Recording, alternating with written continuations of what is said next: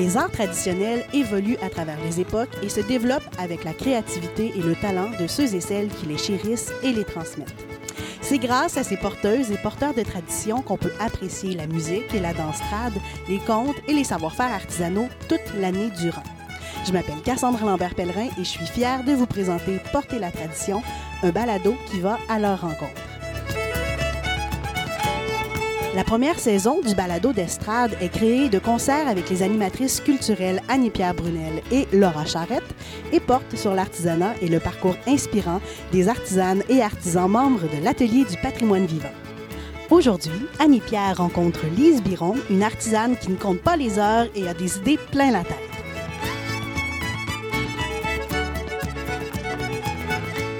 Bonjour, je m'appelle Anita Brunel et je suis chargée de projet pour Estrade. Aujourd'hui, j'ai le plaisir de recevoir Madame Lise Biron, qui est couturière et tricoteuse. Madame Biron, pourriez-vous nous parler de votre pratique? Moi, euh, je fais euh, du tricot à la broche et, à la- et au crochet Mhm. et je couds. Tout ça a commencé. De toute façon, euh, je sais que tout le monde dit dans le jeune âge, là, c'est vrai. Moi aussi, j'ai commencé à tricoter à 6 ans, à coudre à la machine à 8 ans. Avant, je cousais à la main, j'adorais ça. Et euh, j'ai euh, à 6 ans, j'ai fait un foulard en corde euh, d'épicerie pour ma poupée. Et euh, après, j'ai continué avec les bon, ma mère a fait a eu pitié de moi, puis elle m'a très acheté de la laine. Alors, j'ai toujours tricoté. À l'école, euh, quand on a commencé, on faisait ça nous faisait faire de la queue de roche. J'avais pas ça parce que j'avais déjà tricoté. Alors, j'avais compté une grosse menterie. J'avais une petite plotte de laine pour faire un petit rond de tapis à la queue de roche. J'ai fait à peu près 12 pouces. Puis j'ai dit à la sœur que j'ai coupé le fil. Puis j'ai dit à la sœur que j'avais tout passé la laine. Fait que, alors, j'ai euh, j'ai adoré tricoter à l'école. Tous les travaux manuels qu'on nous demandait, c'était toujours rapide. Le tricot euh, au crochet, ça a commencé plus tard avec l'arrivée de Barbie dans les années dans les années 70, à peu près un petit peu avant 1970. Et là, j'ai été enceinte et comme je pensais avoir une fille, ben, j'ai tricoté des. Je me disais, je vais y acheter une Barbie, c'est des belles poupées. Parce qu'avant, on avait juste des poupées quasiment en coton, là. Puis, euh, bon, enfin, des, des poupées petites filles. Fait que ça, c'était la, la première poupée demoiselle qui est arrivée. Puis, j'aimais beaucoup coudre pour moi. Alors, euh, là, j'ai tricoté à ce moment-là. Je trouvais que le crochet me permettait de faire des vêtements à la dentelle. Alors, euh, ça, c'est l'arrivée pour moi, donc, du tricot à la broche. Puis vous êtes allée à la- l'école chez les sœurs? Oui, ben avez- les religieuses jusqu'en 11e année. Puis le, Même- le premier point que vous avez fait, est-ce que c'est les sœurs ou c'est votre mère qui vous a montré? Ah, c'est maman. Maman, elle avait un bébé par année. Elle a été 18 fois enceinte en 20 ans. Alors, euh, elle, elle faisait, j'étais toute petite, elle tricotait un beau bonnet de bébé qui finissait en pointe en arrière. Je trouvais ça tellement beau et c'est comme ça qu'en l'observant, j'ai appris à tricoter. Puis la couture, ben, maman devait coudre pour nous autres. Puis j'avais une vieille tante aussi qui venait, qui faisait de la couture pour la famille. Alors, euh, pendant une journée, j'avais 8 ans, je m'en rappelle, elle était à la toilette, j'en ai profité. Dans le temps, on avait des machines à pédales, c'est pas bien, bien dangereux. Mhm. Et j'avais après ça, ben, elle était un petit peu moins sévère avec moi. Puis à l'âge de 11 ans, j'ai pris un cours de couture chez Senior dans le temps. Ils donnaient ça pour pas cher. Et puis euh, après ça, m'a toujours laissé m'habiller moi-même. J'ai commencé à coudre à ce moment-là sur une plus grande échelle. Moi, j'ai vraiment commencé dans le public.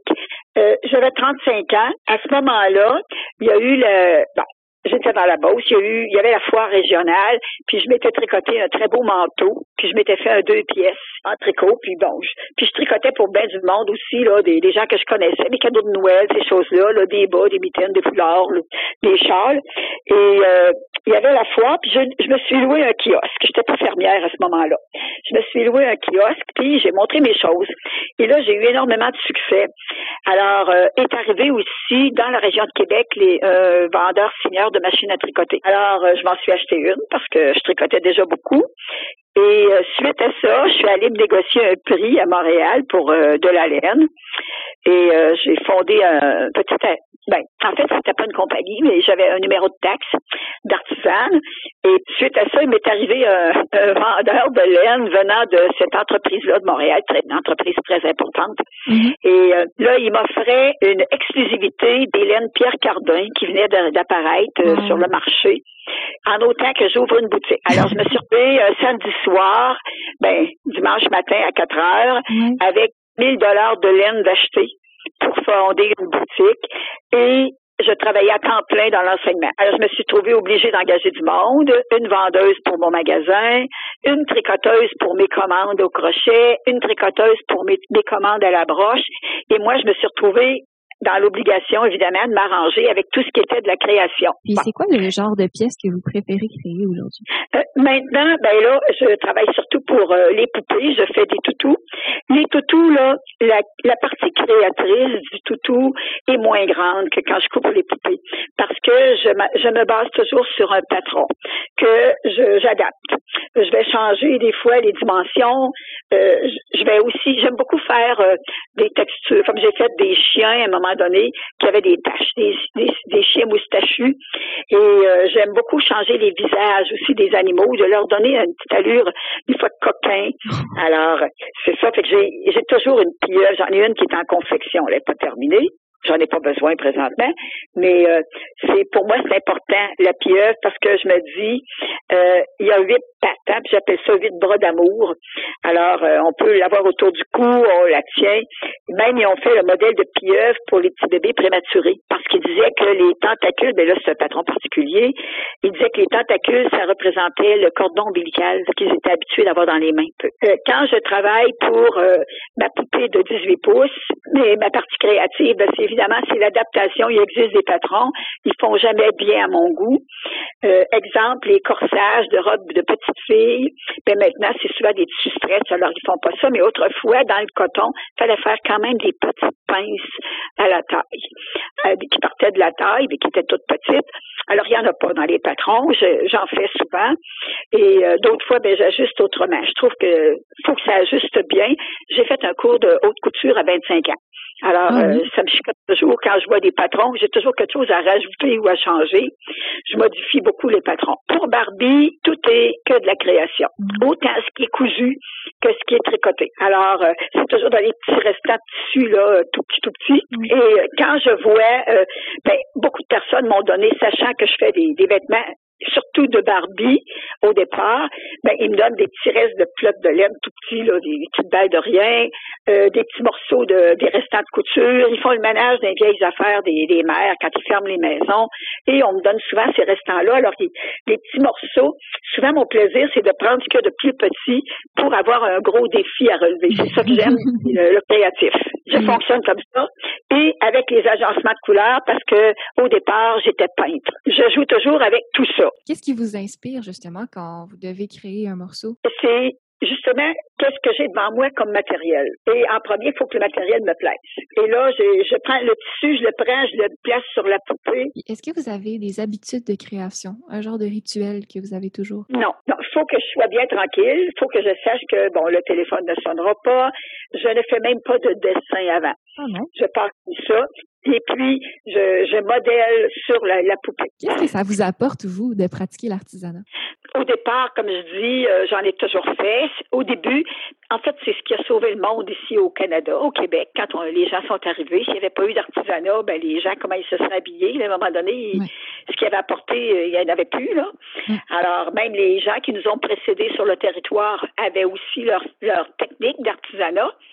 Alors, ça a toujours aidé les gens. Puis présentement, c'est encore plus important avec la COVID. Pensons juste à tous les masques que les artisans ont fabriqués pour justement aider les gens. Moi, mm. j'en ai fait à date, je dois en avoir une trentaine. Je les ai tous donnés. Je les, moi, je ne vends pas.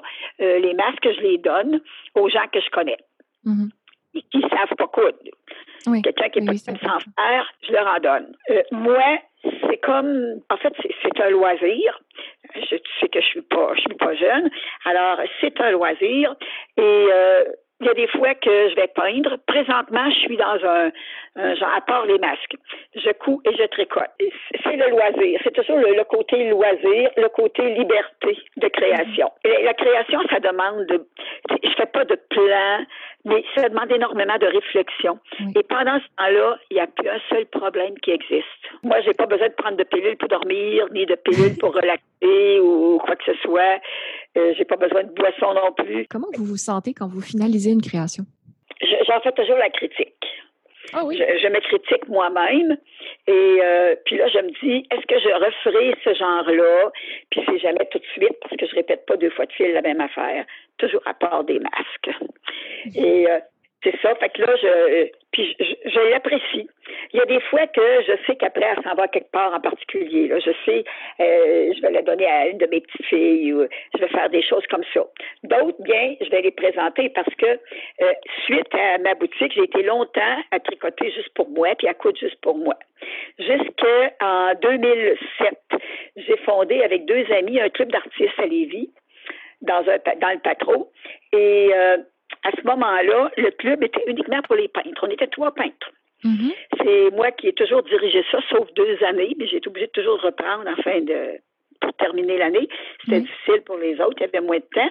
Et euh, là, en, 2012, à un moment donné, là, j'ai dit ça va faire juste la peinture. Je vais montrer ce que je crée mes, mes travaux d'artisanat. Et là, c'est là que j'ai ajouté les toutous surtout, parce que Barbie, j'en faisais déjà énormément. Puis quand la poupée de 18 pouces a été à la mode, ben là, ça fait deux, trois ans là, que j'ai commencé avec la poupée de 18 pouces. Mais euh, le, gros coup là, pour le volet artisanat devant le public, une fois que j'ai eu vendu ma boutique, ça a été vraiment en 2012. Puis là, ben, j'expose à chaque fois, j'organise cinq expositions par année et euh, je participe à chaque exposition en tant qu'artisane. C'est ça. Nous, c'est euh, ça s'appelle euh, l'association, c'est artistes et artisans du Grand Lévis. Mm-hmm. Et euh, nous avons toujours environ 100 membres. On a là-dedans 80% d'artisans. depuis le temps que vous pratiquez, est-ce qu'il y a quelque chose qui a évolué dans votre façon de faire ou est-ce que votre pratique est restée pareille? Ah, ben ça évolue tout le temps. moi, je suis peut-être du genre un peu paresseux et je cherche toujours une façon de faire plus simplement c'est-à-dire euh, avec moins d'opérations tout en ayant le même résultat. Ce qui est le plus euh, qui me tient le plus à cœur, là, c'est de diminuer le nombre de coutures dans les vêtements. Pour les, vêtements cousus, ben, à chaque couture, il faut aller presser la couture avec le fer hein, pour que la couture soit ouverte. Et euh, alors, moins je fais de couture, moins j'ai de pressage à faire en cours de route. Pour le tricot, c'est la même affaire. Chaque couture demande qu'on rentre les fils. Ce que j'aime le moins, c'est rentrer les fils quand je tricote. Alors, je sauve des coutures. Souvent, c'est sous le bras que je vais sauver dans un, les petits gilets de Barbie. Je ne sais même pas s'il m'en reste avec des coutures en dessous du bras. Et euh, souvent, je réussis à sauver aussi la couture de l'épaule. Je fais parfois des chandails genre euh, raglan, mais qui se commencent par le cou et qui font que je n'ai pas de couture d'épaule de chaque côté à faire. Je les fais ah en m'en allant. Ouais, Alors, euh, j'évite le plus possible les, les coutures. De toute façon, la couture, je trouve que c'est du temps perdu. Mm-hmm. Ben, en fait, si elle est mal faite, ça, ça paraît. Si elle est bien faite, ben, on se rend pas compte. mais ça a pris du temps. Puis il y a toujours les deux fils à rentrer chaque bout de la couture. Euh, selon vous, c'est quoi les qualités pour être une bonne artisane? Ah, moi, je pense que, en fait, tout le monde peut devenir une artisane. Puis, une bonne artisane, je pense que c'est celle qui l'a entre les deux oreilles, qui a le, goût de faire des choses, qui a moi, je vais toujours vers la créativité, mais euh, il y a des gens qui euh, font, toujours la même chose, mais de, toujours essayer de le faire de mieux en mieux. Puis, c'est bon aussi d'avoir le goût de, de, montrer aux gens, parce qu'il y a des fois qu'on n'apprécie pas soi-même ce qu'on sait faire. Mhm. Alors les gens nous font des tas de compliments, puis ça, ça nous donne comme de l'énergie pour continuer. Je, je trouve ça très important de montrer aux gens ce qu'on fait. Mhm. Puis des fois, ça fait même qu'il y a des gens qui voient ça et qui disent ben moi aussi j'ai envie d'en faire. Ben Donc on vient d'avoir un effet multiplicateur. Effectivement, ça participe à la transmission. Quel conseil vous donneriez à quelqu'un qui voudrait commencer? Dépendant de ce qui a envie de commencer, euh, il y a toujours les clubs de fermières là, qui sont euh, très, très utiles, mais il y a aussi maintenant, euh, il y a des, des groupes qui travaillent pour des, des, organismes de charité. Euh, exemple, j'ai des amis qui euh, tricotent des bas pour des gens dans le besoin. Mm. Et euh, ils se réunissent. Il y a des, comme je pense qu'au patron ils le font. il y a des maisons des aînés. il y a des fermières qui, en plus de travailler pour leur propre production, vont faire aussi des choses pour donner des aux petits bébés. Exemple, les petits bébés naissants dans les hôpitaux, mm. ils ont fait des petits bonnets. alors, quand ils euh, travaillent en groupe pour euh, ces, euh, ces activités-là, les gens qui se présentent et qui savent pas tricoter, ben c'est là qu'ils prennent des cours gratuits. Alors, ça facilite. Quand il faut payer pour commencer quelque chose, c'est il y a bien du monde qui sont capables, mais il y a bien des gens qui n'ont pas la capacité. Puis souvent, ceux qui n'ont pas la capacité, ce seraient ceux qui en auraient le plus besoin de savoir-faire. Alors, moi, je pense que de s'introduire dans des groupes, ça va donner. Puis en plus, tous les gens qu'on connaît dans les groupes, il suffit qu'on soit de n'importe quelle réunion à quelque part, puis on commence à parler de n'importe quel sujet du jour. Présentement, les sujets, c'est toujours le masque. Ben, dans un groupe, quelqu'un dit, j'ai envie de me faire un masque, mais j'ai pas trouvé d'élastique. Il y a sûrement quelqu'un dans le groupe qui va dire, bah, j'en ai. C'est un, groupe d'entraide aussi. Là. Tout le temps. Tout le mm. temps. Si on regarde le côté positif de, de chaque groupe, il y a toujours une situation où c'est de l'entraide. Mm. Moi, je crois énormément à ça. Euh, mes études m'y ont amené parce que au point de départ, j'étais infirmière et après ça, j'ai été enseignante. Donc, c'est toujours de l'aide. Et c'est tellement précieux parce qu'il nous revient toujours aussi une valorisation personnelle. Quand on se couche le soir, on est content de ce qu'on a fait. Mais est-ce que vous pourriez me parler justement d'une belle rencontre que vous auriez faite par le biais de l'artisanat? J'en ai tellement. Il y a des. Quand, exemple, quand on a fondé notre club d'artistes, euh, on était trois bénévoles au patron. Moi, j'enseignais le tricot, puis les deux autres donnaient des cours de peinture, puis moi, je peignais déjà, mais j'étudiais pas avec eux autres. Une est une peintre genre naïf, puis l'autre, bien, elle peint là presque comme une image. Alors, on, peignait différent, puis le patron décide à la fin de l'année d'organiser une petite exposition de ce qui s'était fait. Fait que moi, j'avais apporté de la peinture, et c'est comme ça que j'ai connu les autres. On dit on va aller prendre un café ensemble. Et là, on a fondé.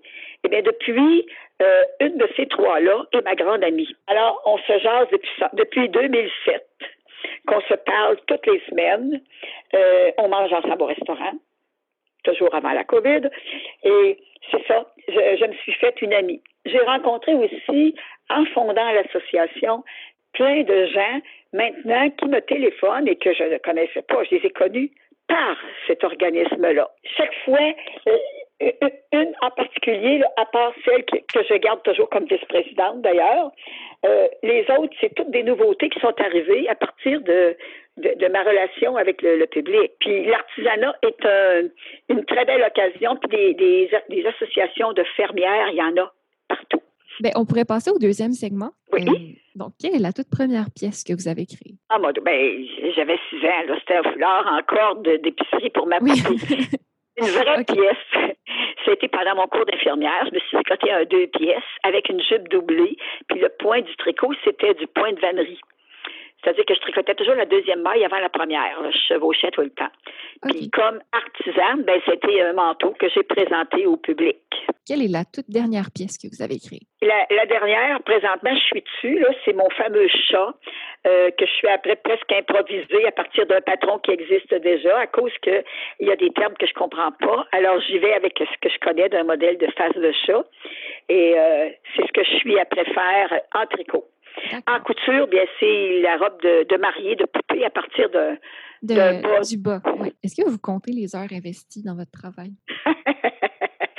non, c'est des. Euh, en dehors du temps où je travaille pour l'association, là, les, artistes et artisans du Grand Lévis, mm-hmm. je fais de l'artisanat. Des fois, je couds, des fois, je tricote. Puis, en dehors du temps aussi où je fais un peu de peinture. Alors, euh, je, ne compte pas les heures, c'est toutes mes soirées. Euh, si vous deviez décrire votre pratique artisanale en trois mots. Création, loisir et inspiration. Quel est le contexte le plus inusité que vous avez pratiqué? Euh, le plus inusité, ben, je vais vous dire, c'est à cause de, du patrimoine vivant.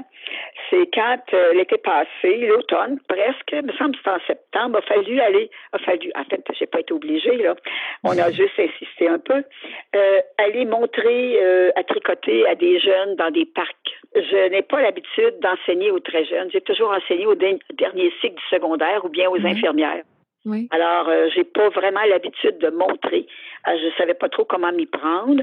Et euh, finalement, j'ai quand même été populaire. Je me suis ramassée avec du crochet et euh, surtout un petit bonhomme dont je me rappelle pas le nom, je reconnaîtrais là, son visage, et qui voulait apprendre à tricoter au crochet. Alors, euh, il y avait huit ans et j'ai trouvé que c'était difficile de montrer ça à un petit jeune de huit ans. la fois d'après, il est revenu, puis là, il s'était acheté de la laine puis un crochet. Oh. Le même petit bonhomme qui m'est revenu. Puis là, il voulait mmh. vraiment apprendre. Sauf qu'il y avait une laine beaucoup trop grosse pour le crochet qu'il y avait. Mais c'est rien, là. il avait tellement aimé ça qu'il est revenu. Bien, on pourrait passer au troisième segment, qui est une discussion autour d'une pièce en particulier. Pourriez-vous me parler de la pièce que vous avez choisie? Ah, une pièce que j'ai faite. Ben, j'ai choisi celle qui fut la plus complexe pour moi. Euh, c'était, euh, pendant que j'avais ma boutique, c'était un manteau de mariée. Elle se mariait au mois de décembre et euh, que je devais tricoter. Mhm. Alors, le modèle que j'ai fait, c'était le même genre que autrefois les manteaux de moutons de Perse que nos mères avaient. Euh, les moutons de Perse, c'était souvent gris et noir. puis C'était comme rayé sur la hauteur et c'était toujours, les rayures étaient plus larges dans le bas. là. Le manteau était évasé, c'était très beau. Ah, Alors, j'ai fait un genre comme ça, mais moi, tout était blanc et ce qui fait, ça s'ouvrait aussi vers le bas. Et c'était justement une petite côte qui faisait le- l'espèce de joint entre les panneaux, mais il n'y a rien qui était cousu là-dedans. Tout était tricoté à la file. Alors, j'ai créé ce patron-là. Je l'ai, euh, et c'était en mohair. En général, au point mousse, parce que c'est un point qui fait vaporeux. Il fait, je dis toujours fluffy. Et euh, alors, euh, j'ai fait blanc.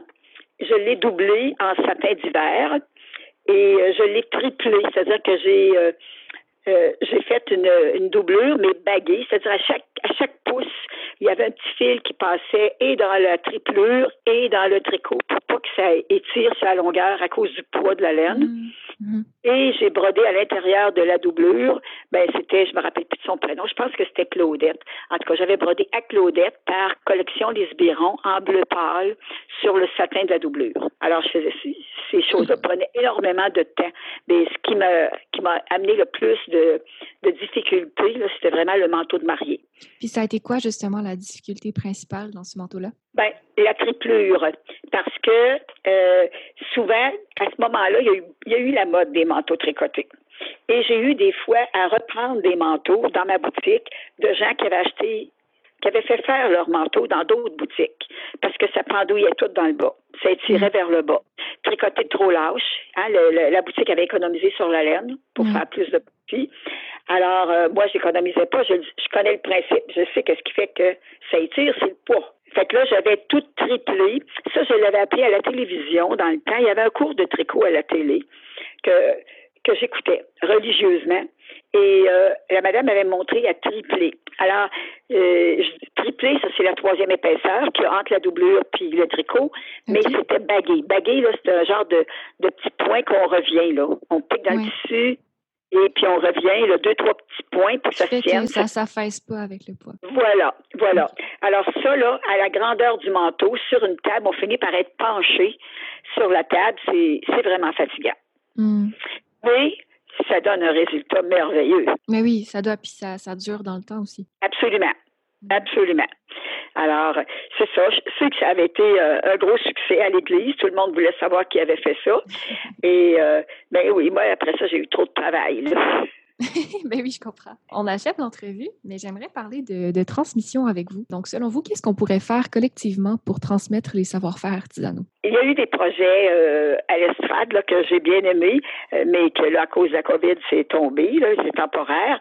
C'était de, de, de filmer les gens pendant qu'ils travaillaient. Je trouvais que Mhm. le projet était très intéressant, de montrer, et ça, c'est c'est un, un projet qui peut durer des années et des années parce que si on parle tricot, on peut montrer les techniques de base, mais après ça, il faut montrer quelques techniques de fantaisie. Il faut montrer comment prendre des mesures, euh, comment euh, adapter à un patron, si on a un patron, ou comment en créer un, comment rassembler, comment bloquer.